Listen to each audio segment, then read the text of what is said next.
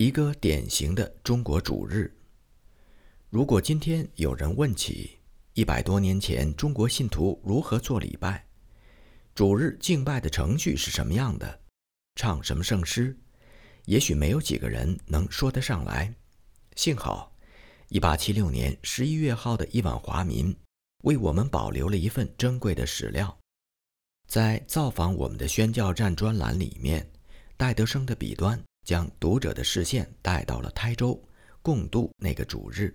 他写道：“清晨的好天气给我们带来了高出席率的期望。但愿公益之光照耀在我们的心中，一如今天的太阳照耀着大自然。”早餐和简短的英语圣餐结束之后，我们便发现大部分当地的信徒已经来到楼下，等候公开崇拜前的圣经学习。你会发现，来人中有很多已经可以参与轮流读经，而个人考虑成熟的问题也表明他们的心思常被真理充满。这些处于英国教会主日学和查经班之间的聚会，在建造信徒方面大有益处。一首短歌之后，两位当地的信徒用简明的祷告结束了这一个临时插入的聚会。大家进入礼拜堂，开始正式的主日敬拜。礼拜堂里面已经有不少人聚集，左邻右舍听到打铃声，也走进来加入崇拜。第一首圣诗出自英国圣诗之父以撒·沃兹 （Isaac Watts） 之笔，当时所用的中文歌名和歌词已经失传。英文首句歌词是。Not all the blood of a beast。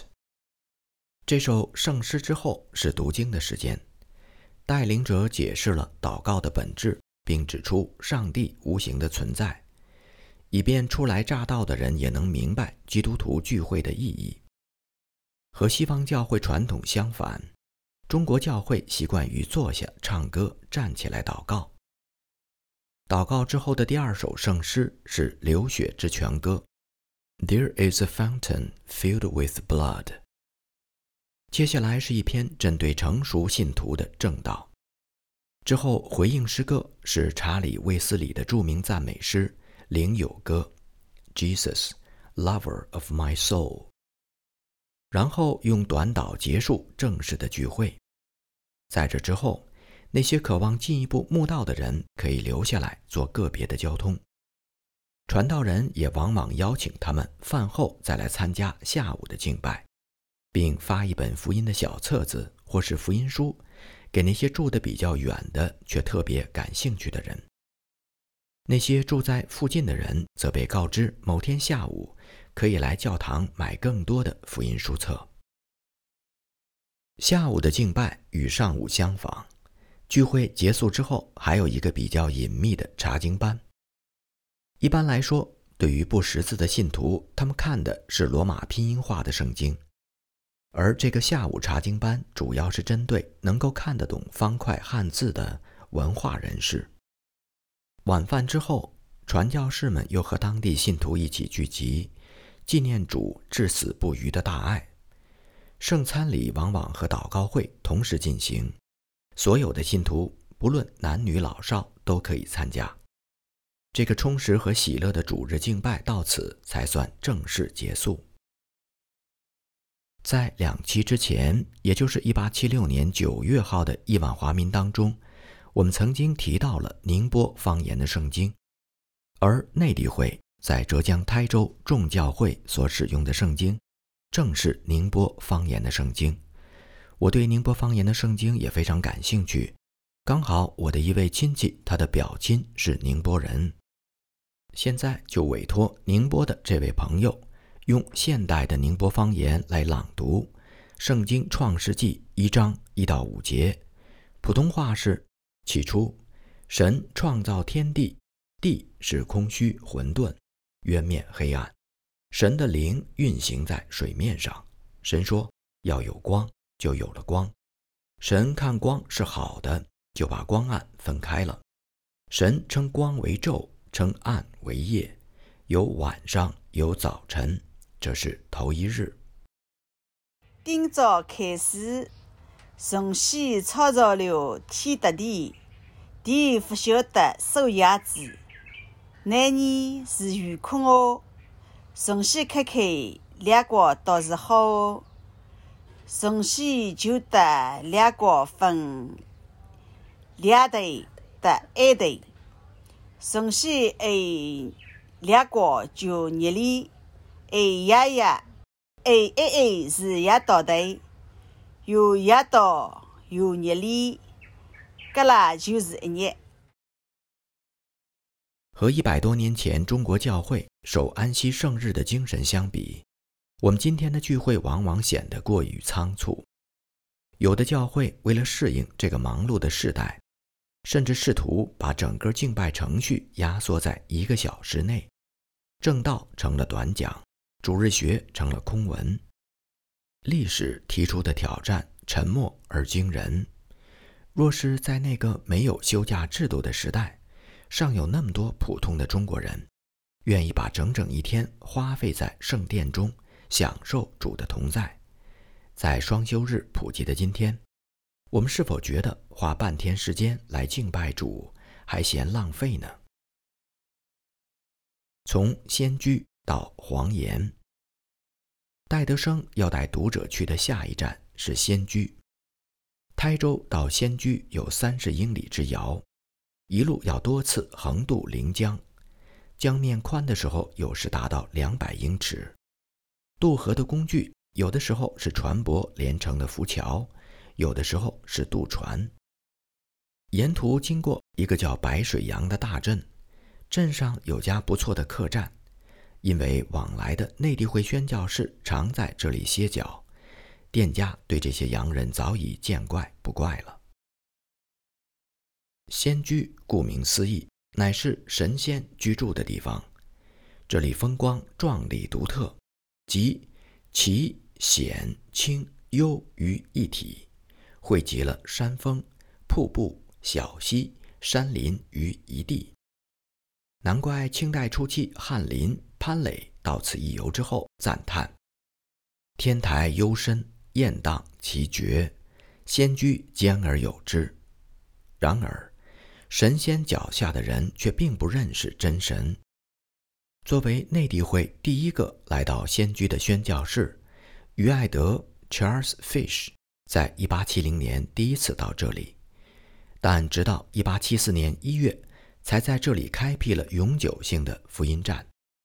整整一年下来，只有一个人接受洗礼，但是驻守福音站的两位本土中国基督徒并不气馁，他们深信耐心耕耘必在不久的将来带来丰盛的收获。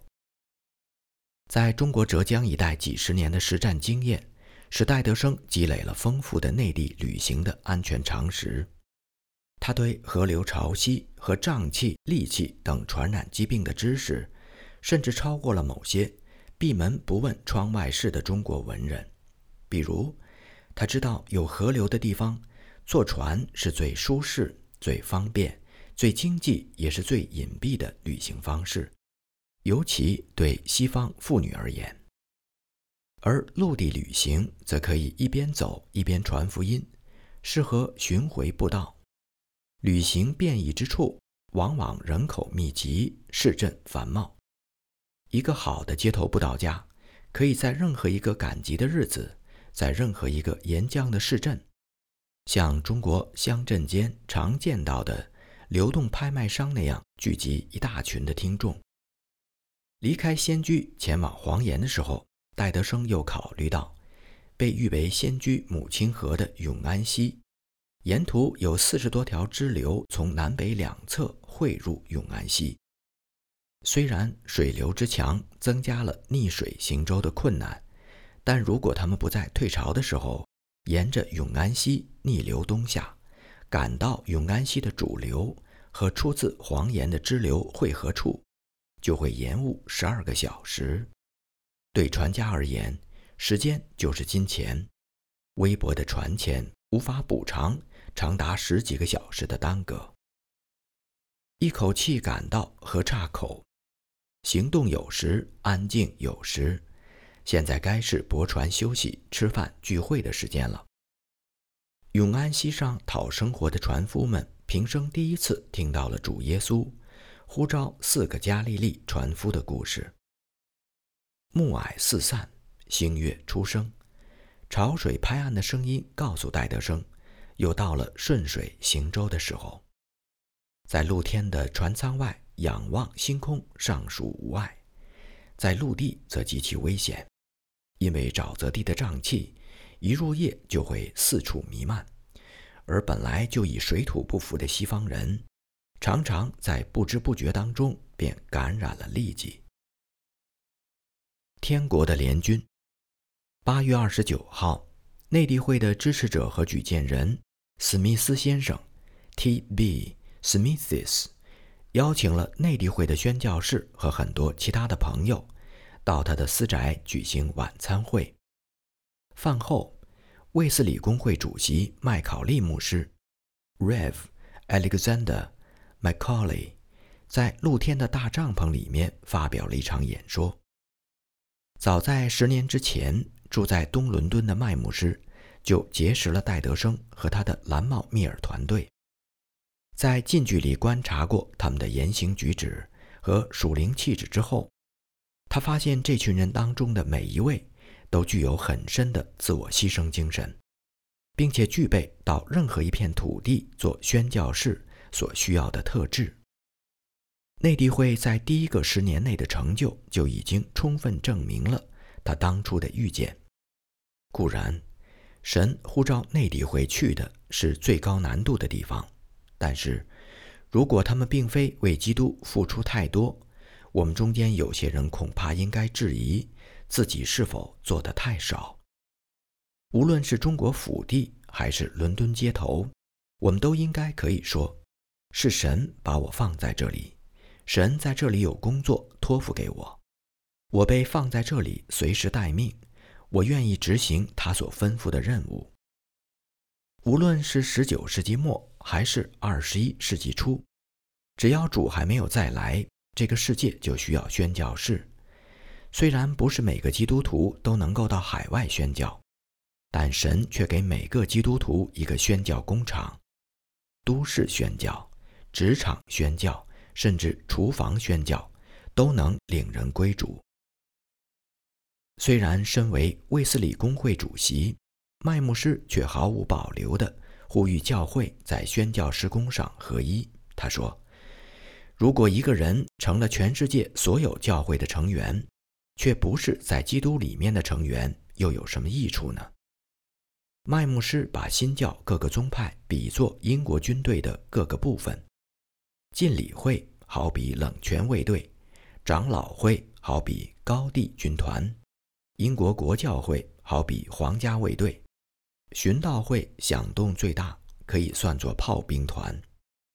当这些军团在滑铁卢战役当中联合成一支大军，那是何等壮观呢？既然英国国防部可以在英克曼战役当中混合各个军团，基督的精兵为什么不能如此混合呢？麦牧师深知宣教士也是血肉之躯。远征之际，也有难以割舍的亲情和友谊。他们说：“因为神把中国的负担放在我们心头，但我们爱中国更多，并不意味着我们爱英国更少。”与此同时，麦牧师也听到了宣教士们那天晚上发出的使徒般的呼声。他们喊道：“如果神的旨意是要我们死在中国，我们死在那里又有何妨？”我们在征战中倒下，又有何妨呢？最后，麦姆斯和这些视死如归的宣教勇士一一话别。他握着陆会里的手所说的话尤其感人。他说：“陆会里先生，你即将离开我们，我相信我的朋友们不会忘记你的分享。我们相信你将看到更多的偶像被丢弃啊，在其中一些地方。”他们将被完全废除，因为如果我们理解不错的话，神要在我们这世代行大有荣耀的事。我深信神会带您回来，也许要过一段时间，并更丰足地宣告神如何与你同在。在此期间，主与你同在，我们不会忘记你，也请你为我们带祷。抵达巴莫，索勒道的旅行笔记从仰光到巴莫的连载，到了十一月号的亿万华民已接近尾声。经过二十多天的航行，他们在一八七五年十月抵达此行的目的地巴莫。巴莫位于伊洛瓦底江上游与太平江汇合口附近的东岸，也就是伊洛瓦底江航运的终点。与巴莫江隔江相望的光新，就是元代和明代所称的江头城，而中国史书所称的老关屯。也就是巴莫附近的一个名叫光东的小镇。巴莫距离中国陇川九十七公里，距离瑞丽一百三十八公里，距离盈江一百三十一公里，是中缅两国陆路交通的枢纽。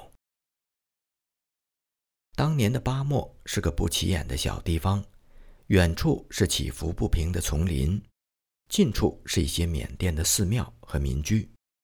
河上游朝北是英国政府代表库克的住宅，而用烧成灰石色的泥砖和砖瓦建成的中国寺庙，则是巴莫当地最雄伟的建筑。